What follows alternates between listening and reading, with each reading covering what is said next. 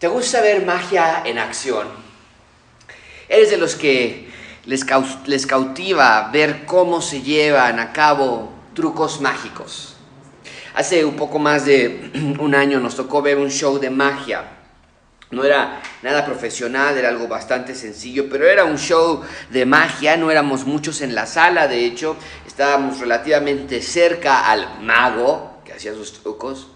Y, aun cuando sabíamos que todo era un truco, aun cuando entendíamos que tenía que haber una explicación a lo que estaba haciendo casi enfrente de nuestros ojos, nos hacíamos la misma pregunta, Rebeca, y los niños, que muchos se hacen en estas ocasiones. ¿Cómo le hace? ¿Cómo le está haciendo? ¿Dónde está el truco? ¿Dónde está el, el engaño visual? La, magia, el, juego, la, ilusión, las apariencias ópticas, sin, sin lugar a dudas, cautivan a millones de personas. Había un youtuber hace algunos años que nos gustaba mucho ver a Rebeca y a mí, hacía unos trucos inexplicables, increíbles. Tenía en una, en una ventana, agarraba eh, tarjetas de, para, para, magia, tarjetas de magia, y las aventaba hacia la, hacia la vitrina y aparecían del otro lado y estábamos viendo, no, no había nada de truco en ese sentido. ¿Cómo lo lograba? Lanzaba esas cartas y atravesaba la puerta frente a nuestros ojos. Y en el video se veía las personas que estaban ahí también atestiguándolo de manera presencial y tampoco lo podían explicar. Decían, era magia, esto es mágico. Pero si, te tocó vivir en la década de los 90, Seguramente escuchaste o incluso viste a un mago que se llama David Copperfield. Uno de los ilusionistas más populares en su momento, e incluso hasta nuestra actualidad, hasta donde, entiendo yo, antes de la pandemia, tenía todavía su, su show de residencia en Las Vegas. Es uno de los magos más importantes de la industria. Copperfield se hizo famoso por sus extravagantes actos de magia frente a miles y miles de personas transmitiendo por televisión en vivo. Era todo un fenómeno. Si David, si David Copperfield iba a hacer un gran acto de magia, se volvía un gran acontecimiento. Recuerdo que sus programas los transmitían en la televisión y se apartaba el día y la hora y salía en el canal 5 que iba a estar ahí David Copperfield. Nada nos iba a estorbar para ver el gran acto de magia. Y yo recuerdo haber visto con mis propios ojos el día que por televisión desapareció la estatua de los Estados Unidos, la estatua de libertad de los Estados Unidos frente a miles de personas y visto por millones de personas en sus televisores, este hombre nos hizo creer que la estatua había desaparecido. Yo lo vi con mis propios ojos, nadie me lo tuvo que contar. La estatua desapareció por unos minutos y luego, para demostrarnos que no se la había robado, la volvió a aparecer donde estaba allí. Y también recuerdo el día que frente a miles de personas atravesó la muralla china. Vimos cómo comenzó por un lado de la muralla y después de unos minutos salió por el otro lado de la muralla. Así nada más, magia. Ahora, desde luego que sé que esto no es así, sé que todo gira en torno al engaño óptico, el posicionamiento de las luces y las telas y las sombras y el escenario, pero amigos, lo que David Copperfield hace y muchas personas como él es sacar provecho de nuestra hambre por lo extraordinario y la incapacidad del ser humano de controlar las ilusiones ópticas. El cerebro rápidamente se engaña. Nosotros lo sabemos que no pueden ser verdad. Ellos saben que nosotros sabemos que no es verdad. ¿Y sabes en qué nos convierte esto?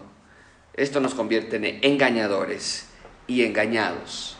En un sentido similar, lo que vamos a estudiar esta mañana es precisamente esto. Desde luego que cuando hablamos de magia es algo trivial, sin importancia relevante, es un espectáculo, es un show.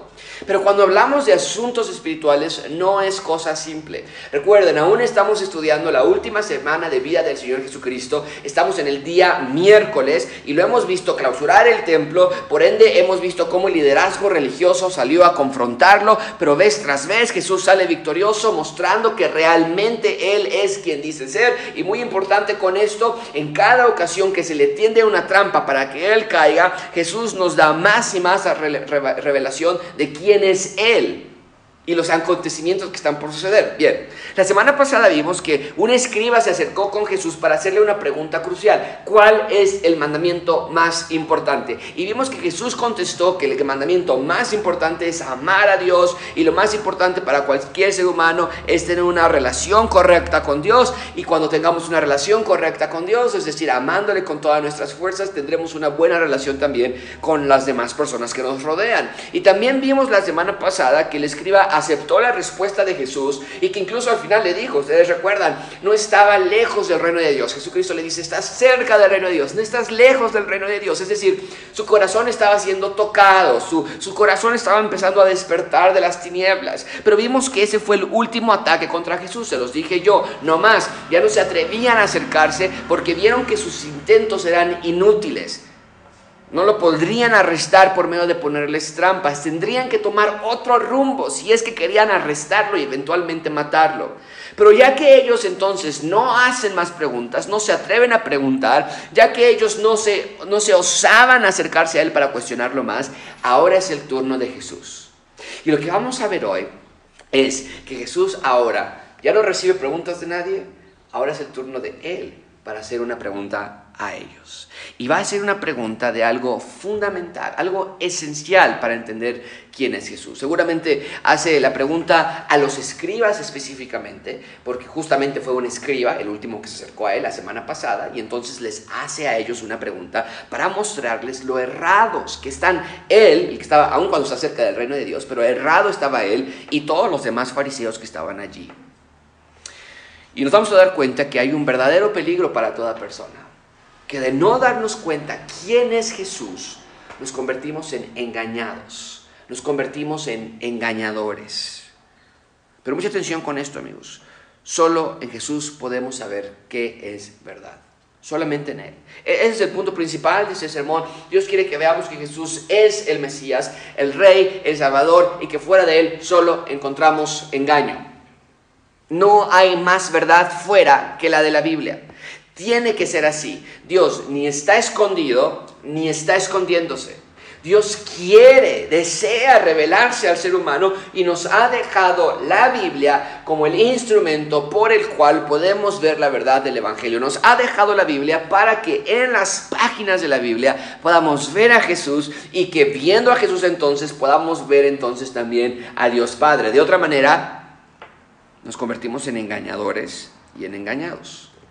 Y es justamente lo que vamos a estudiar esta mañana. Veremos los resultados de vivir en mentiras, veremos lo trágico que resulta rehusar la verdad, triste lo que vamos a ver hoy, pero espero que Dios hable a tu corazón para que no corras tú el mismo peligro también. Vamos a ver tres puntos. En primer lugar vamos a ver la verdad del Mesías, después veremos la verdad de los engañadores y después la verdad de los engañados. Ven conmigo en primer lugar la verdad del Mesías. Ahí está, la verdad del Mesías. En primer lugar, vean la verdad del Mesías. Versículo 35 dice, empezamos, enseñando a Jesús en el templo, nos tenemos que detener aquí. Todo esto eh, eh, todo este día ha sido enseñanza. Desde temprano el miércoles, cuando, llegó, cuando Jesús llegó al templo, Jesús ha estado enseñando acerca del futuro del templo. Ustedes lo recuerdan, que como la higuera se secó, nos dijo ya, así también el templo se va a secar, ya no va a ser útil, ya no va a ser necesario. Es importante recalcar esto porque vemos que el templo juega un papel crítico en la última semana de vida de Jesús en la tierra. Todo lo que hemos estudiado en las últimas semanas ha ocurrido dentro del templo. Y ya no quiero ahondar mucho en el tema porque ya lo vimos a profundidad anteriormente, pero no es casualidad, no es trivialidad que Jesús continúe enseñando dentro del templo, ya no afuera, ya no en los montes, ya no en las calles, ya no en las casas, sino entra al templo para enseñar con esta pasión. Lo podemos poner así, Jesús está en el templo mostrándonos el nuevo templo. Es increíble, porque recuerden, el punto de reunión entre Dios y los hombres era el templo. Ellos no podían ir a sus casas y orar y decir, Señor, te pido por esto. No tenían al Espíritu Santo. Querías encontrarte con Dios, no había otra manera. No lo podías encontrar en tu casa, no lo podías encontrar. Tenías que ir al templo.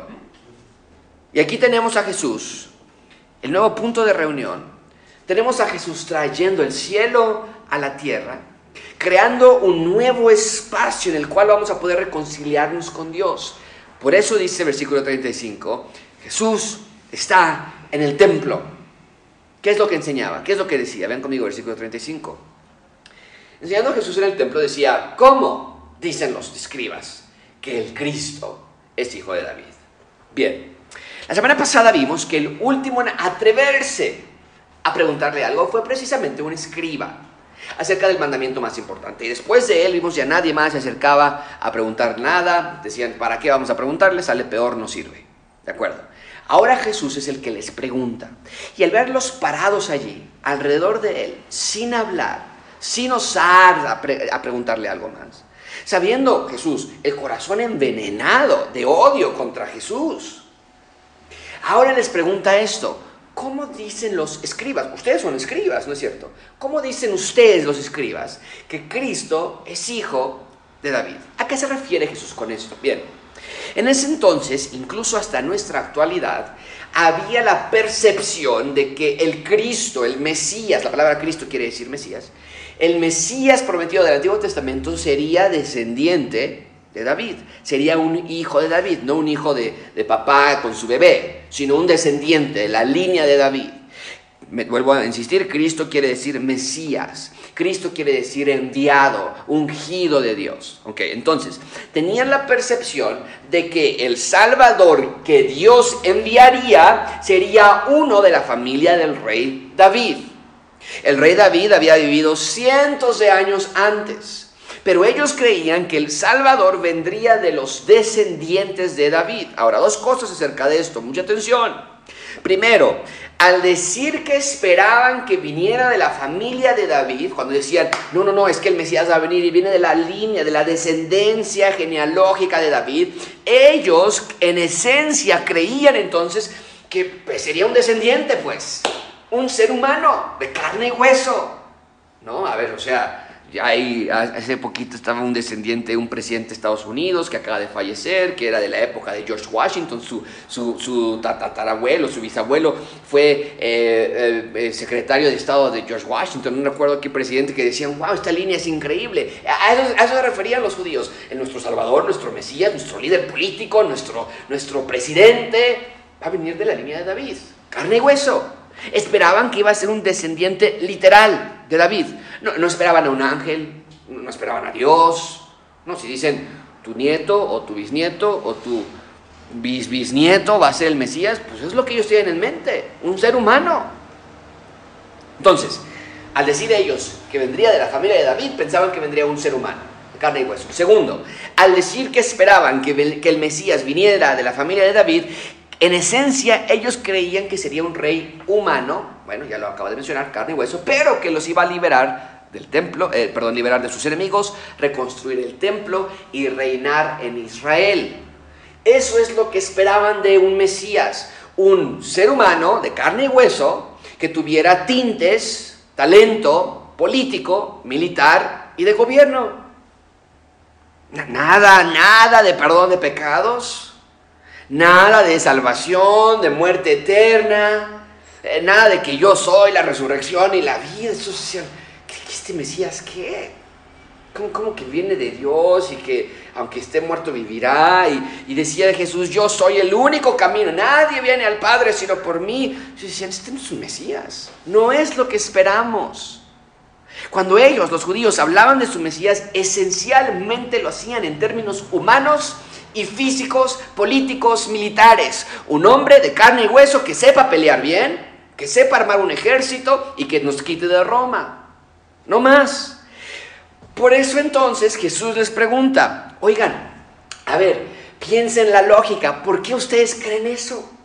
¿Por qué tienen ese concepto? ¿Por qué piensan que el Mesías nada más es un hombre de carne y hueso, descendiente de David, y que nada más es un hombre normal? A eso se refiere la pregunta del versículo 35. ¿Cómo dicen ustedes que Cristo es nada más un carne y hueso, que el Mesías va a ser nada más un descendiente de David? ¿Cómo así nada más? Porque mucha atención con esto, David tuvo muchos descendientes, Más Mateo y Lucas nos dicen ambos en sus genealogías con las que abren sus evangelios que Jesús es descendiente de David. Pero Jesús no era el único descendiente de David. Jesús tuvo muchos hijos y esos hijos tuvieron muchísimos más. Había decenas de descendientes de David en la época de Jesús. Ellos sabían claramente sus líneas genealógicas. Y al paso de los siglos, esas líneas genealógicas, ¿qué hacen? Se multiplican. Los judíos sabían sus ascendencias, sus tribus, sus familias. Había muchos que decían, yo soy descendiente de David. Vaya, no millones, pero bastantes. Jesús no era el único y a veces pensamos eso. Entonces, si el Mesías iba a ser un hombre de carne y hueso, y si el Mesías iba a ser un descendiente de David, pues en esencia podría ser cualquier persona. Es la pregunta de Jesús. ¿Por qué lo entienden así? ¿Por qué lo han interpretado así ustedes? Desde, desde luego esta pregunta ya nos lleva a pensar que algo no estaban entendiendo bien los judíos. Vean lo que Jesús continúa diciendo en el versículo 36. A ver, ¿por qué dicen que Cristo es el hijo de David de carne y hueso nada más si el mismo David, inspirado en el Espíritu Santo, dijo esto? A ver, ¿qué escribió David? Pues que nos diga David, ¿no? El Señor dijo a mi Señor. Esto es David escribiendo. David dice, a ver, voy a escribir que algo, un mensaje del Espíritu Santo me está llegando. El Señor dijo a mi Señor siéntate a mi diestra hasta que ponga tus enemigos por estrado de tus pies. Bien, wow, mucho por decir. Jesús está citando el Salmo 100. Esto que tiene en la pantalla es del Salmo 100, una cita textual. Y el Salmo 100, todos, mucha atención con esto, y hasta nuestros días, yo soy uno de ellos, pero todos en ese entonces, los judíos, lo entendían, lo interpretaban como un salmo mesiánico, es decir, que estaba hablando del Mesías, carne y hueso, descendiente de David, acuérdense, es lo que ellos entendían. Bueno, entonces, con este salmo, Jesús les quiere dar a los escribas que están parados allí, que dicen, ya no le vamos a preguntar nada porque nos sale peor cada vez, les da una nueva oportunidad. Miren, ahora yo les voy a hacer una pregunta a ustedes, para que entiendan quién está frente a ustedes. Y lo más importante, que entiendan a a quién quieren matar. Porque recuerden que ya desde el lunes, cuando el Señor Jesucristo clausuró el templo, ellos dijeron, vamos a buscar una razón para matarlo. Pero entonces Jesús les cita el Salmo 100 y noten que Jesús, en primer lugar, lo que yo veo, confirma que David escribió el Salmo, sí, físicamente, su mano lo escribió pues, pero fue el Espíritu Santo que habló a través de David para que vean detenidamente, eh, para, que eh, David escribiese este texto. Ahora, vean detenidamente esta cifra textual. Dijo el Señor a mi Señor. Hasta ahí, vean esa parte. Dijo el Señor a mi Señor. Está en la pantalla, es lo primero que pueden ver ahí. Esto es lo que David está escribiendo. Es decir, que el Señor, y me gustaría que lo hubieran traducido así al español, pero ahí es la palabra Yahweh, la palabra Jehová, entonces podríamos decir, dijo Jehová a mi Señor, es decir, al Señor de David. Entonces Yahweh le dijo a mi Señor y da un mensaje. ¿Qué tenemos aquí? David está reconociendo que ciertamente el Mesías es enviado de Dios. Y sí, aunque en efecto el Mesías iba a venir de la familia de David, de uno de sus hijos, el Mesías no es un hijo de David en el sentido que la, mayor la mayoría de las personas lo entendía. Porque si el Mesías era un simple descendiente de David, David no le hubiera llamado mi Señor. Dijo, Yahweh, Jehová, a mi Señor en una posición de autoridad, si nada más fuera un descendiente, en la cultura del Medio Oriente era impensable que un padre llamara mi Señor a uno de sus hijos o nietos o descendientes. No, el Señor, el, y hasta hoy ocurre también, ¿no? Tú no llegas a la casa de tu abuelo y tu abuelo te dice, Señor, buen día, pase adelante. No, al contrario, tú le muestras reverencia a tu abuelo, tú le muestras reverencia al patriarca de la familia allá en ese entonces, en la cultura del Medio Oriente, era todavía mayor. Entonces, no es lo que vemos en el Salmo 100. Vemos que David está diciendo esencialmente, lo puse así, Dios Yahweh le dijo algo al Mesías, y ahorita vamos a ver qué le dijo, y ese Mesías, por cierto, dice David, va a venir de mi familia, sí, pero no es un descendiente, un nietecito mío, este descendiente va a ser mi Señor. Y Yahweh tiene una conversación con mi Señor. Que sí, yo soy bendecido en ser el canal por el cual este Mesías vendrá, pero no lo confundan, no es un hombre de carne y hueso nada más. Este tiene autoridad suprema sobre mí. Es lo que está diciendo David. Y en un segundo vamos a ver qué dice Dios al Mesías. Pero el punto es que así abre este salmo mesiánico. Abre con una conversación que David está escribiendo, pero esta conversación está llevada con Dios Padre y está platicando Dios Padre o está hablando Dios Padre con lo que nos dice aquí David, con el Señor de David. Así le dice él, mi Señor, mi autoridad, mi Maestro, mi Mesías. Hay una conversación entre Dios Padre y este Señor. ¿Qué nos dice esto? Bueno, así nada más con este versículo nos dice, el Mesías no podría ser un hombre cualquiera, como lo esperaban los judíos. El Mesías no nada más iba a ser un líder político y militar solamente. El Mesías no era lo que ellos esperaban. Y suena lógico, ¿no es cierto? ¿Cómo que piensan que el Mesías nada más es un nietecito de David cuando el mismo David le habla con tanto respeto? porque quiero que escriban esto en sus notas o lo vean ustedes. Cuando dice la primera Señor, y lo puse yo allí, dice Yahweh, está haciendo referencia a Jehová. Pero cuando en el Salmo 35, eh, perdón, cuando en el versículo 36 dice, dijo el Señor, eso es Yahweh, a mí, Señor, esa palabra Señor es la palabra curios en griego, que habla de Señor, Rey, y en hebreo, la palabra, ese Señor se traduce como Adonai. La palabra Adonai. Y la palabra Adonai en hebreo, que también se describe a Dios Padre, pero en este caso habla de un gran Señor. Es un calificativo que no se le da a cualquier persona. Entonces, un padre, en este caso David, no se refiere de su hijo como un Adonai, como un gran Señor este Mesías que sí, sí, sí, lo entendemos, va a venir de la familia de David, no era un señor cualquiera, era un Adonai, era un gran señor, era un rey.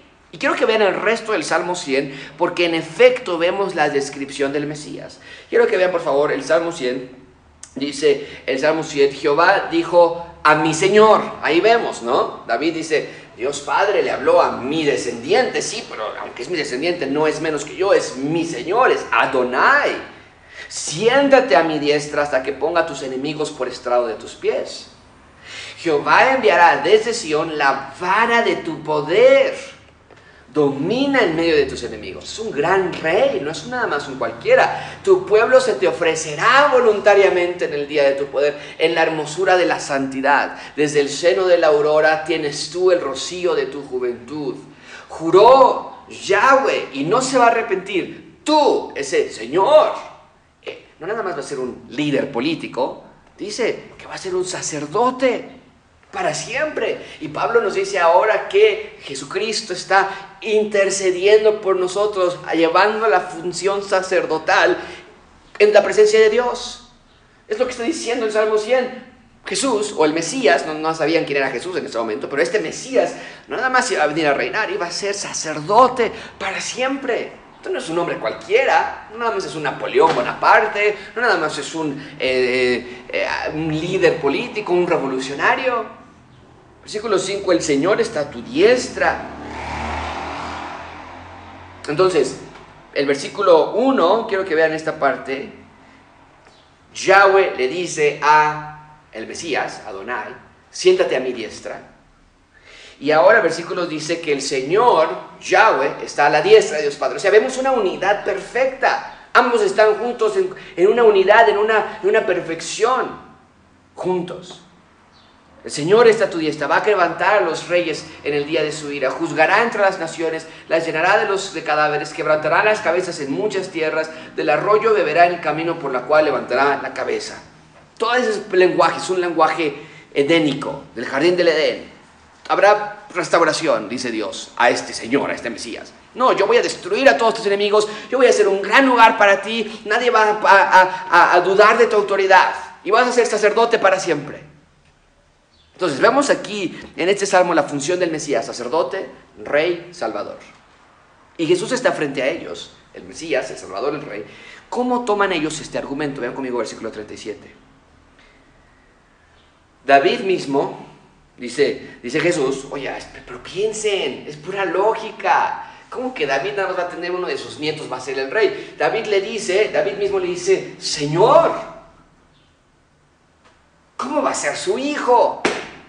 Jesús no está diciendo ahí que no es, va a ser de su descendencia. Recuerden, claro que va a ser de su descendencia, pero la pregunta de Jesús es, ¿cómo ustedes creen que nada más es un hombre cualquiera? ¿Cómo toman el argumento ellos? Dicen, gran multitud del pueblo le oía de buena gana. Vuelve a presentar Jesús la misma pregunta. Si es nada más un descendiente de David, ¿por qué David lo trata con tanta reverencia? Esa es la pregunta de Jesús. El argumento estaba sobre la mesa. ¿Cómo lo toman ellos? Y las multitudes allí presentes, los escribas y las multitudes ahí. Nos dice el texto que el pueblo lo oía con buena gana. Subraya esto en tus Biblias o anótalo y pon ahí, qué triste. Vamos a decir, pero Josué, ¿cómo que triste si lo están oyendo de buena gana? No, no, no, esto es lamentable.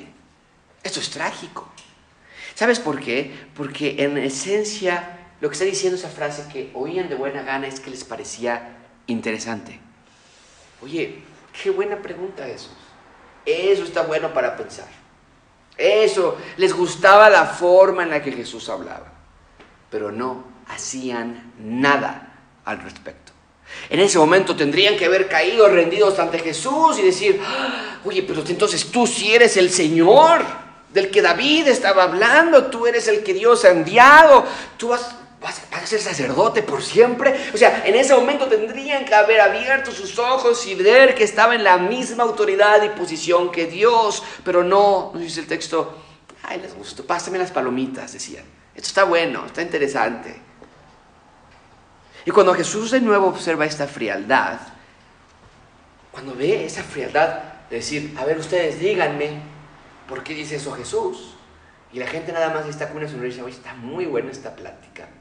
Jesús ahora nos va a dar en segundo lugar serios avisos en contra de personas como esas, que nada más son simpatizantes de la causa.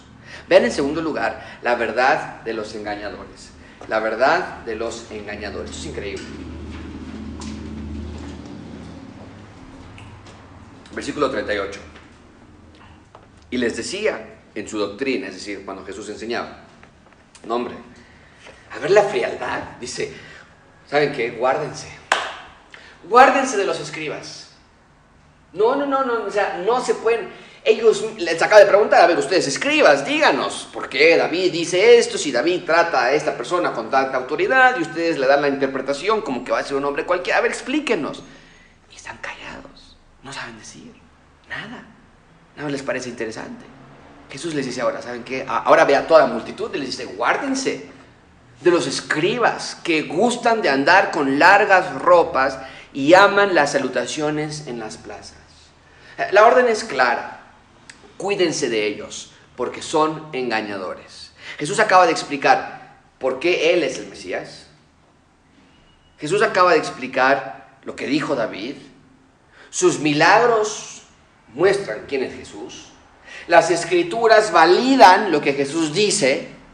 Y aún con todo esto rehusan creer y entonces eso los convierte en engañadores. Dice el texto que les gusta andar con ropas largas, está en la imagen más o menos lo que creemos cómo se vestían. En ese entonces estos hombres traían ropas ostentosas que los identificaban como los religiosos de Israel. Y en ese entonces, ahí no se ve en la fotografía, habría dos o tres que encontré que no, no, me gustó la, la, calidad de la imagen, no la puse ahí. Pero estas ropas, estas túnicas que tienen puestas, específicamente la que tiene puesta las personas sobre este gran como sombrero que tiene encima, caían hasta el piso. Y era como, como los niveles. Entre más larga la túnica era, quería decir que tu nivel de religiosidad, de espiritualidad eras más alto. Entonces a ellos les gustaba andar como las novias hoy día, ¿no es cierto? Cuando van con su vestido de novia y la cola anda tras ellos. A ellos les encantaba salir y que toda esta túnica estuviera detrás de ellos y que la gente tuviera que hacerse a un lado porque viene y este representaba, la gran túnica representaba lo espiritual y lo religioso que ellos eran y les gustaba salir y caminar entre las masas y vean sus, sus cuerpos incluso aumentaban de volumen, de tamaño por todo lo que traían puesto y piedras preciosas en el pecho. Se enorgullecían de su poder y de su conocimiento. Pero Jesús les dice, guárdense de ellos, porque estas personas son materialistas, malas, arrogantes. Vean conmigo el versículo 39. Estos escribas les gustan las primeras sillas en las sinagogas, los primeritos. Les gustan los primeros asientos en las cenas. Peleaban por atención, peleaban por prominencia, por control, Querían estar cerca del poder. Y que por cierto es una de las razones por la que no quieren a Jesús aquí. Vaya, el lunes acaba de decir, se acabó esto, no quiero que hagan esto más, esto es una cueva de ladrones, revolucionarios, ustedes. Y estos hombres dicen, que nos está quitando poder? Ahora, Marcos aquí en esta sección nos está dando una versión súper abreviada de lo que sucedió ese día. Pero quiero mostrarles lo que Mateo registra en su evangelio. Marcos solamente nos dice que Jesús decía, guárdense de ellos. Pero Mateo expande todavía mucho más. Recuerden, tenemos cuatro evangelios y nos dan todas sus diferentes perspectivas. Cuando los juntamos todos, vemos realmente todo lo que sucedió ese día. Y Marcos nada más nos da esta versión abreviada. Jesús les dice, guárdense de ellos, les gusta sentarse en primer lugar en todo. Pero Mateo, Mateo nos da todo lo que sucedió ese día. Y quiero leerlo muy rápidamente, nada más unos cuantos versículos, porque es, una gran, es un gran capítulo muy largo. Pero Mateo 23 dice así.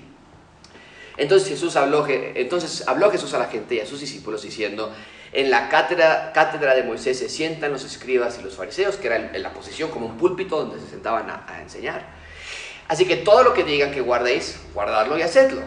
No, pues sí, pero no hagan conforme a sus obras, porque dicen y no hacen.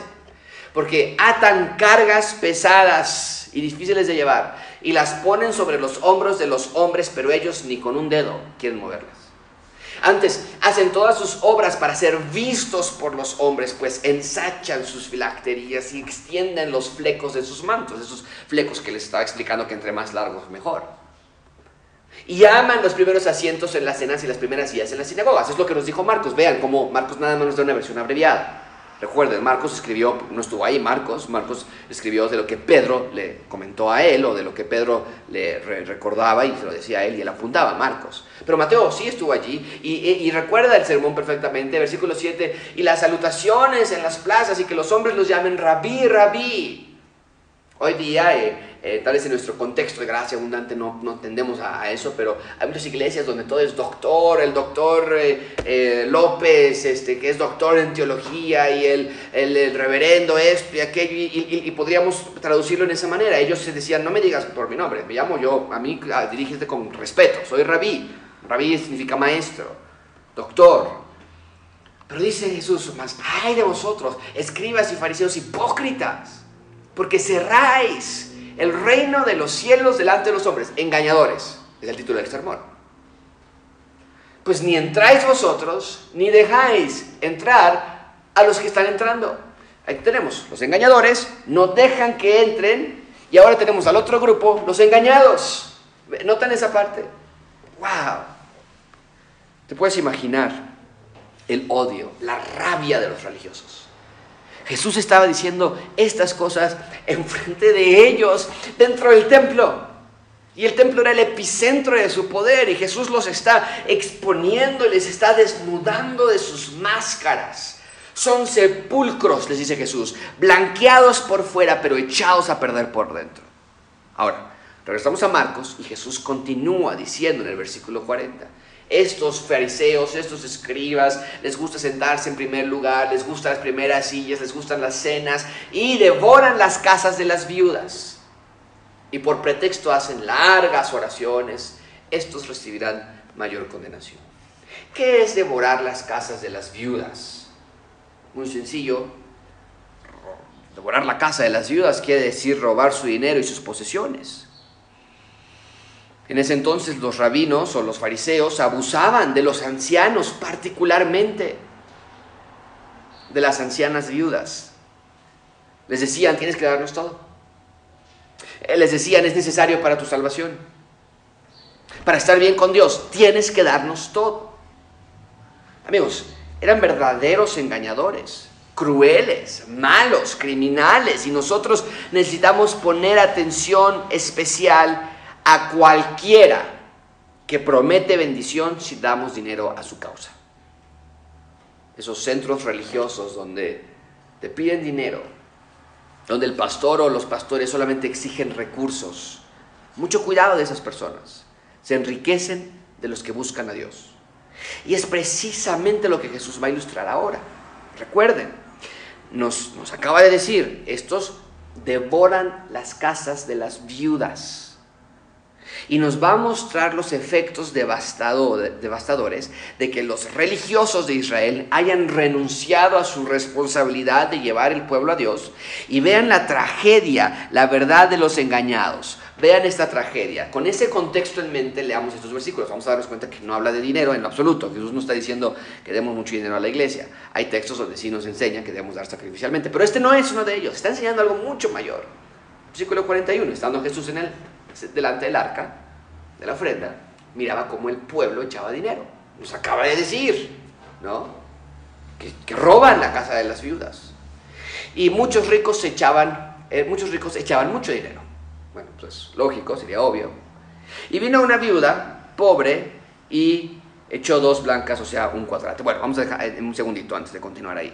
Este pasaje, entonces, vuelvo a explicarlo, se saca de contexto, no debería ser así literalmente le acaba de decir a todos los presentes, cuídense de esos materialistas y arrogantes y orgullosos.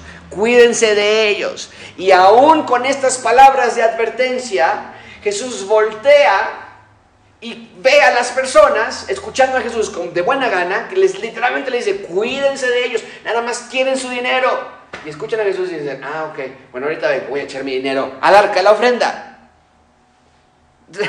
Lo siguen haciendo. Siguen dando su dinero.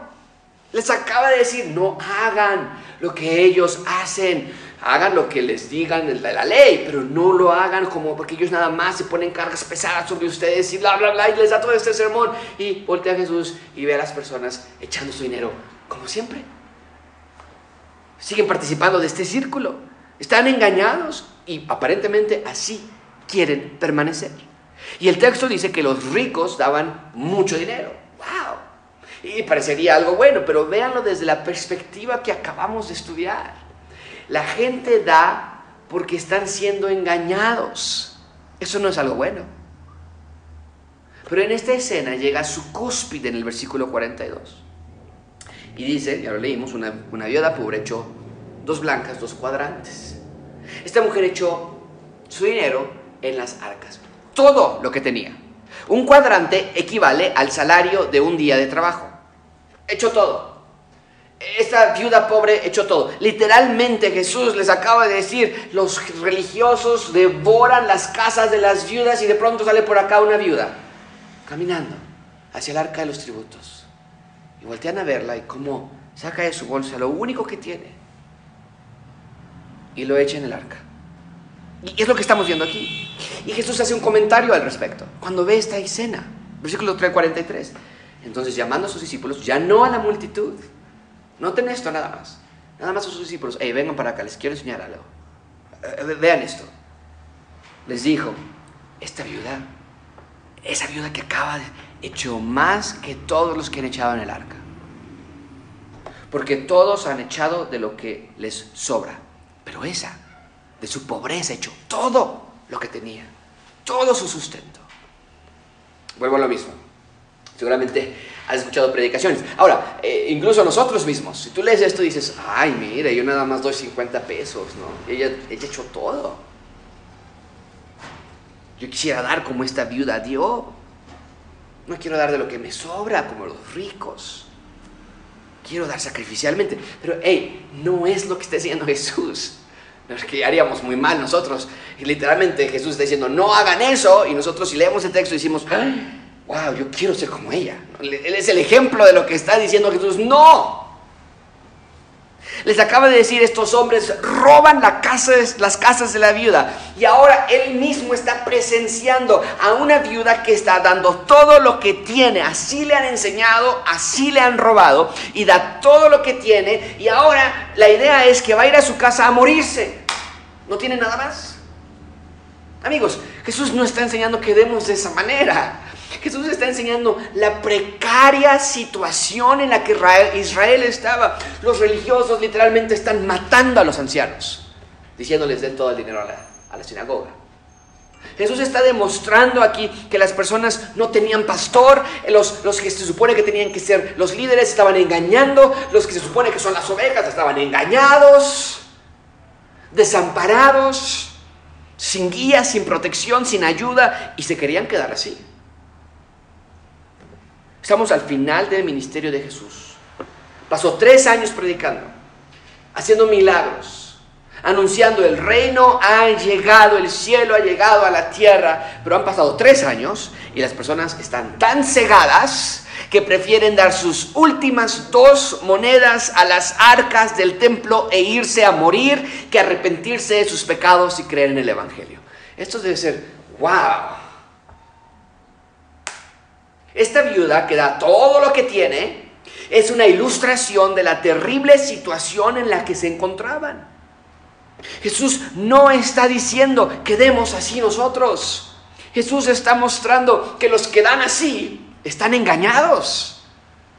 Los ricos daban mucho, los pobres daban todo, pero todos en el sector social estaban engañados. Jesús les acababa de advertir de la terrible de los religiosos y todo en Mateo 23 dice, ay de los fariseos y ay de los fariseos porque engañan y porque no dejan entrar al reino. No lo hagan, no los sigan, no les crean. Y voltea a Jesús y tiene a esas personas viendo a dejar el dinero al arca como si nada estuviera pasando. Jesús les acaba de decir, yo soy el Mesías del que David habló. David no podría haber estado hablando de un descendiente literal, tendría que estar hablando sí de un descendiente, pero era, que, era un descendiente mucho mayor a él mismo. Y la gente dice, esto está entretenido, aguántame tantito, voy a dejar mi dinero a la ofrenda, ya regreso. Se dan la vuelta y siguen con su vida religiosa, engañosa, y engañándose a sí mismos. Triste. Y así fue entonces. Esta fue la última vez que Jesús les habló públicamente. Es miércoles, no más. No más milagros, no más parábolas, no más enseñanzas. De aquí en adelante solo va a tener conversaciones con sus discípulos. La próxima semana vamos a ver un capítulo 13 que nos va a tomar como un mes y medio, dos meses tal vez en estudiar lo que le dijo a sus discípulos acerca del fin del mundo, del templo, de la tribulación, de la abominación desoladora. Un hombre va a estar increíble estos, estas semanas que vengan. Pero nada más para ellos. El tiempo de la paciencia. Mucha atención con esto. Lo debía haber puesto en la pantalla. Escríbelo tú, piénselo bien. El tiempo de la paciencia para las personas en general se acabó. No más. ¿Cómo podemos cerrar este sermón? Bueno, Dios quiere que veamos que Jesús es el Mesías, el Rey y el Salvador. Fuera de Él solo hay engaño. Es lo que estamos viendo hoy. No hay nada más, queridos amigos. Solo en Él hay salvación, solo en Él hay verdad. Y la pregunta para ti es, ¿qué vas a hacer tú? ¿Te gusta escuchar de Jesús, de la Biblia? ¿Te entretienen las predicaciones que damos aquí? Dices, oye, qué padre, ¿no? Está buenísimo. Y, y cómo ponen los videos y las fotografías, ¿no? Muy padre manera de enseñar. Pero tu vida te vas a quedar igual. En tu vida, ¿qué vas a hacer? Dios quiere acción, amigos. Dios te está hablando. Una semana más. Te está dando la oportunidad que reconozcas que Él es el rey y que tú debes ser su súbdito. Así que no puedes dejar pasar más tiempo. Él es el Mesías del que David habló. Él es el rey. Dale tu vida. Cuídate de malos maestros. Cuídate de lo que escuchas. Cuida tu corazón y sigue a Dios con todas tus fuerzas. ¿Por qué? Porque el tiempo de la paciencia de Dios, y lo vamos a ver la próxima semana, y en las próximas semanas más bien, el tiempo de la paciencia de Dios que ahorita tenemos, que tú dices, ah, me voy a conectar a escuchar la prédica, ah, no me conecté hoy, me conecto la próxima, lo escucho en la semana, o, o ya no leí otra vez, otra vez me enojé, y, bueno, ya, mañana ya, me... Hey, el tiempo de tu paciencia, de la paciencia de Dios hacia ti, se va a acabar muy pronto. Muy pronto. Y la próxima semana, primero Dios, vamos a comenzar con uno de los pasajes más fascinantes de toda la Biblia. Vamos a ver el fin del mundo. Vamos a ver el fin de este mundo y de todos los que no se quisieron arrepentir.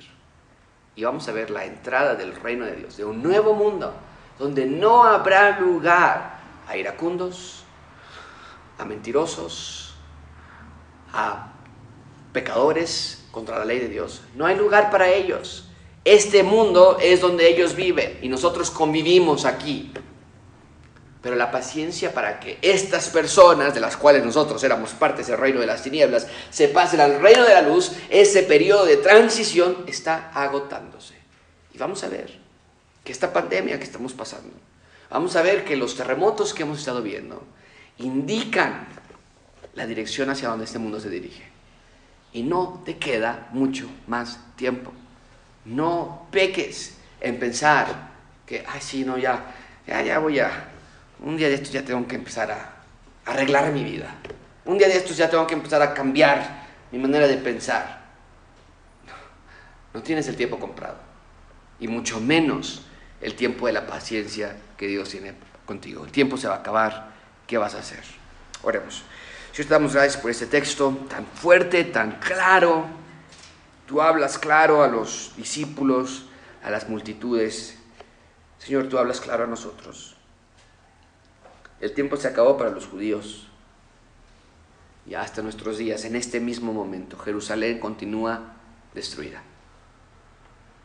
No mientes. Y si tú has dicho que el fin se acerca como ladrón en la noche, así será. Ayúdanos a no ser como estas multitudes, que escuchan de buena gana. Sí, sí, sí, estamos y, escuchamos las prédicas y tomamos notas y, cantamos, pero nuestras vidas simplemente no cambian. Señor, ayúdanos a estar hartos de esa clase de círculo, de dejar de escuchar la predicación, así como esas personas que literalmente les acaba de decir, ya no den su dinero, no necesitan dar dinero para entrar al reino de los cielos, y se voltean y dicen, ahorita vengo, voy a dar mi dinero. Señor, literalmente acabamos de escuchar, tú eres el rey y saldremos de aquí, apagaremos la televisión, la computadora y te ignoraremos como rey.